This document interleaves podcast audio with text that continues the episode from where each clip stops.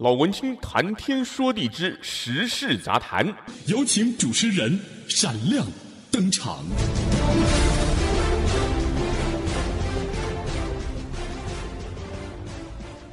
欢迎收听老文青谈天说地之时事杂谈。不晓得您现在的心情好吗？我是主持人 Benny 老文青。今天本来没有想要录这个 podcast 直播，现因为现在是 我们这儿的，我住在美国加州嘛，西岸的时间是十一月七号礼拜六的晚上六点四十分，快要吃晚餐了。但因为今天呢，我看到网上有很多朋友仍然在讨论这个美国大选这个票务的问题啊，所以呢，我早上忍不住写了一篇文章，在 Facebook 上得到相当多的回响。所以我想说，那应该也要让我们 Podcast 的朋友能够分享一下、了解一下、参考一下哈。讲到这个美国大选呢、因为这个宾州成功的被拜登翻转，尽管现在邮寄选票都还没有开完，但是呢，基本上来讲啊，拜登当选应该是没有悬念的事儿。川普他当然不会轻易的认输，在可预见的几天内，选举官司势必会遍地开花。但是基本上来讲呢，我个人认为呢，其实也是大部分媒体观察的结果是觉得说，川普呢，他应该无力翻转这一次大选的结果了。川普阵营跟死忠的支持者始终认为啊，民主党是利用新冠疫情大量的邮寄选票来灌票做票。那么关于这一点呢，我自己无论是在我旧金山湾区我主持的电视的。评论节目，或者说在我的 podcast 呢，也都跟大家聊过了，也是主要是从一些技术层面来分析这个造假可能性非常小的一些原因。那我今天想要再提出一点可以确认这个选票没有造假灌水的方式来给大家思考，希望能够让始终认为拜登阵营造假的川粉，特别是不了解美国选举实务的一些台湾朋友们，可以说冷静一下吧。话说这一次的大选呢，不是只有选总统，还有选像是从国会到州层级到地方县市，或者台湾媒体翻译成郡，就是我们的 county。我们这里的呃，至少以我们旧金山湾区来讲，我们的中文媒体还有我们政府这边所有的这个多语言的公文书都是翻译成县啊，就是 county。台湾很多媒体翻译成郡，就是说各地方、各郡、各市、各县民选的一些首长啊、政府官员呐、一些公职。人员呐，还有各地还有各种各样不同的公投提案，有州层级的，也有这个县市层级的。所以说，我们每一个选民收到的邮寄选票都会有好几张，而且每一个县的票都不太一样。如果在 Facebook 上看的话，还有先前一期直播的朋友会看到我有分享我的选票长什么样子，我有贴照片。当然，在 Podcast 上朋友可能就比较困难一点哈。简单讲，像以我来讲呢，我们这次就收到。我就收到像 letter size，letter size 就是其实就是美国很普遍的一个尺一个尺寸的纸张，相当于台湾就是常见的 A4。那这个 A4 这个规格呢，就是跟美式的规格是不一样，但是差不多 letter size 比比 A4 要稍微短一点，但是宽一点。好，那这个我们的选票一张就是长这么大，我一共也收到五张，那有的还印两面。好，所以说呢，我们要勾选，我们是用那个。用涂的方式，就是像一个圆圈把涂涂涂涂涂黑啊，是用这样的方式投的。那么刚刚提到，我们每一个选民收到邮寄选票都有好几张，而且每一个 county 都不一样啊。所以呢，只要去核对这一些有争议的地区，他们收到的开出来的总统票的张数跟其他选票的张数是否相符，就可以知道有没有作票了。那举个比较实际的例子，假如说我住的县，假如说有七万个选民，那邮寄选票假如说五万份啊，那他们就是选务处就会收到寄回来的五万个信封，然后是贴密封，还有那个选民签名的，撕开里面每一个每一个封套里面应该都是有五张选票，都是五张选票，所以说寄回来的就是他好比说那选票一二三四五，第一页到第五页各有五。各就是加起来可能就应该要五万张，那第一张就是总统票，我以我的票来讲是总统票跟那个联邦众议员跟州议员，它是印在同一面的同一张上面的，所以说呢，就是你收到的这个第一页的票和二三四五这这通应该是通通都一样的，你去对一下就可以了。为什么要这样讲？因为如果要大规模的作假灌这个总统大选的票，不可能只做一张总统票，其他的票一定要同时造假，要不然的话呢，你总统票一下多几千张、几万张，非常容易被发现。那就算呢，你同时把另外以我住的这个地方好了，好来讲好了，我一共有五张票，对不对？那另外四张你也造假了，而且你还不能留空白，要不然这个票开出来会很怪。那我们先不讲说，因为我们单位细到 county 县，细细到郡啊，先不讲不管说，印你要造假，如果是大规模总统造，你要好几个州，那你至少这个 county 你要造十十几二十个总要有吧？你先不要说印这么多县市不同种类的选票，它要成本还有它的技术难度。那就算这些假票做出来，以外界盛传的阴谋论呢，好比说啊，有一个县，我记得好像是说威斯康星还是说哪里啊，哎，突然暴增了什么十几万张拜登的票。以这种数字来讲啊，那除了总统票以外，其他所有的投票项目因为也被灌了，那肯定会有异常。那我讲这个异常是怎么样的情况？如果这些假票呢是大量印刷，它印的时候就直接把那个我讲那个图图要选谁直接涂上去，它印上去印好的话呢，那它大量印刷一定很多票通通都是一样的，就表示后面后面，例如说你还有好几十个要选的各级的候选人，还有法案，你的 yes no 或者选一号、二号、三，而且有的时候还复选呢，他五个候选人你可以选三个，那很复杂。你如果是作假的话，大量你用印刷来做，就会很多票长得一样。那这个开票时候会很容易发现。你如果是找人找工读生来涂的话，你涂几千张几万张，你要请很多人呐、那这种工作呢，你不可能请很多人做，因为人越多，人多口杂，泄密的可能性就越大了。那讲到这个邮寄选票，很多人批评的制度，说给选举舞弊开舞弊开了后门。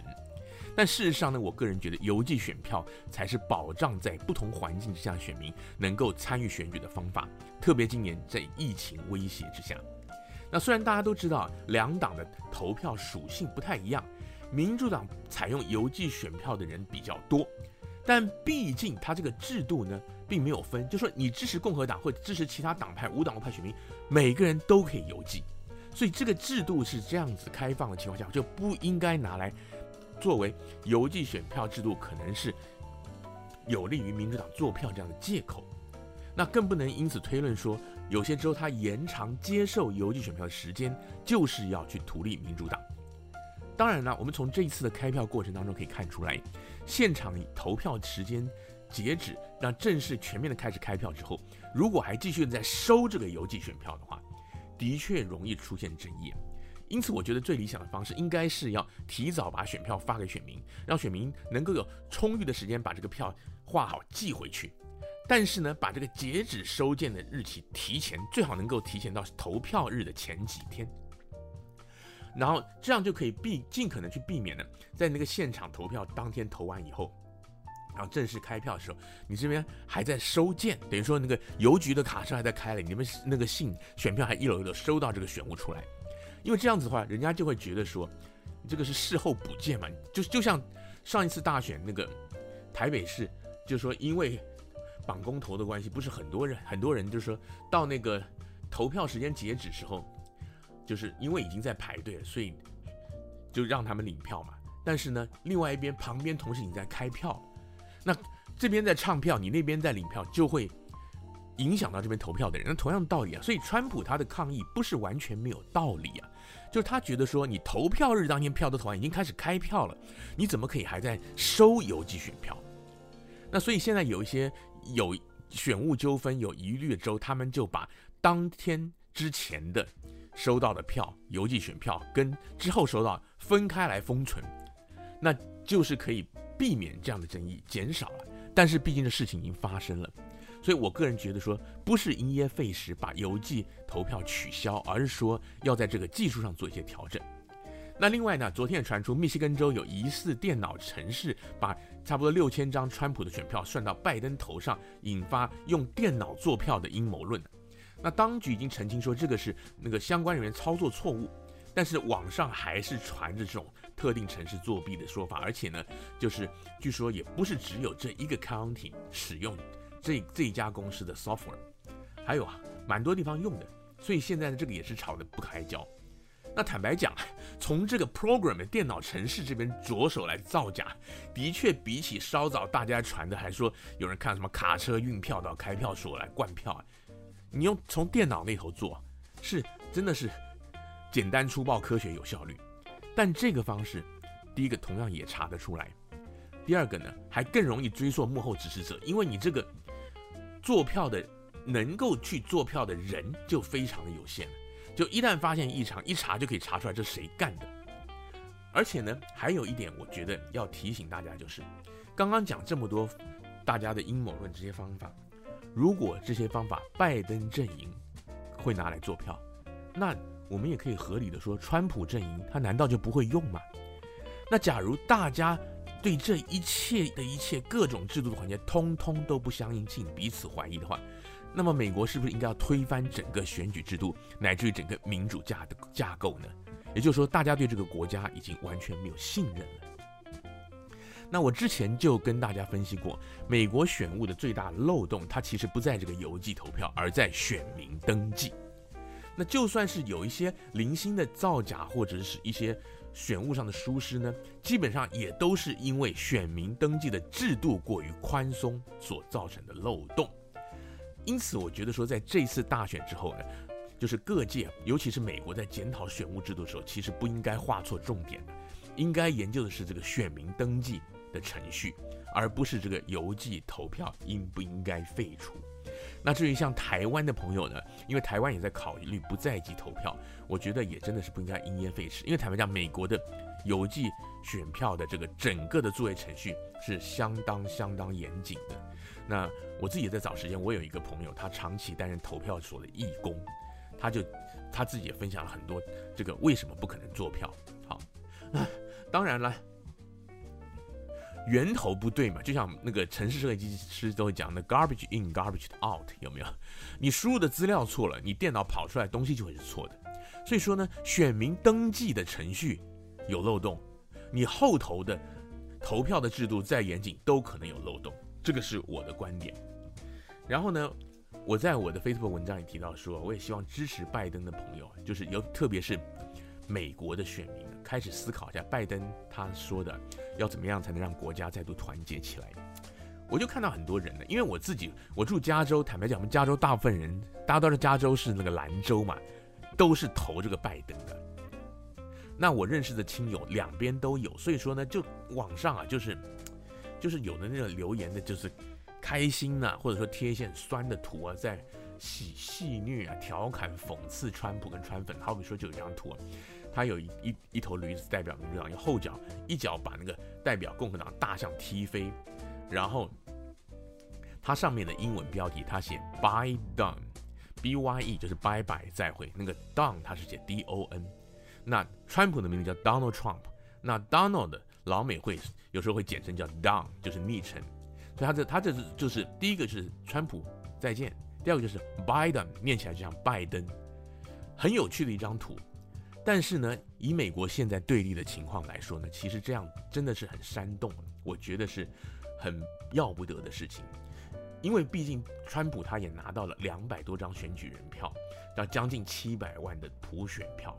他是打破了历史记录啊，就是。川普的得票是打破美国历来的普选票的记录，但是他输给拜登，等于说拜登也同时破了记录，但是分数他票数比他更高。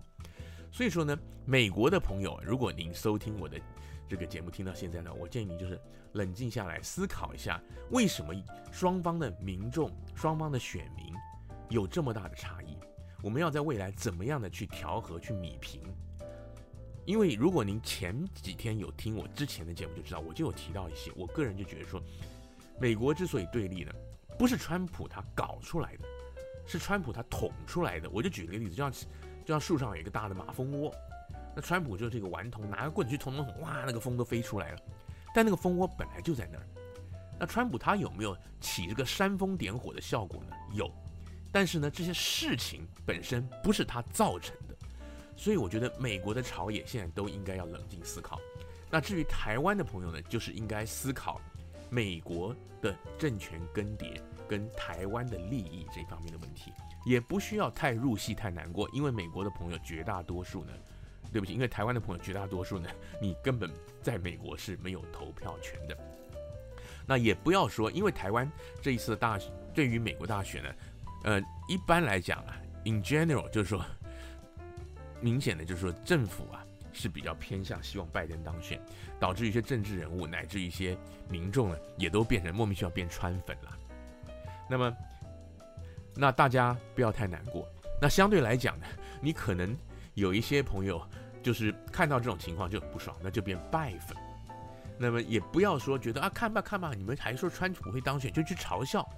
那美国人更是不要把这个共和党的支持者当成落落水狗来打，要不然只会更加深歧见，以后就是社会国家会有更多的对立跟冲突。好，那这个就是我今天我在 Facebook 上贴的一篇文章，那也得到很多人的分享。那我在这呢，也简单的算是今天的一集特别节目啊，呃，给大家快速的提一下，就是关于这个美国大选计票，尤其讲到这个作票灌水这方面，我之前讲过很多了。如果您今天第一次听老文青的这个谈天说地的话，你可以把前几期节目拿出来听，我都有做一些说明。那么今天非常谢谢大家的收听，也希望您有一个平安喜乐的一天。我们下次再见，拜拜。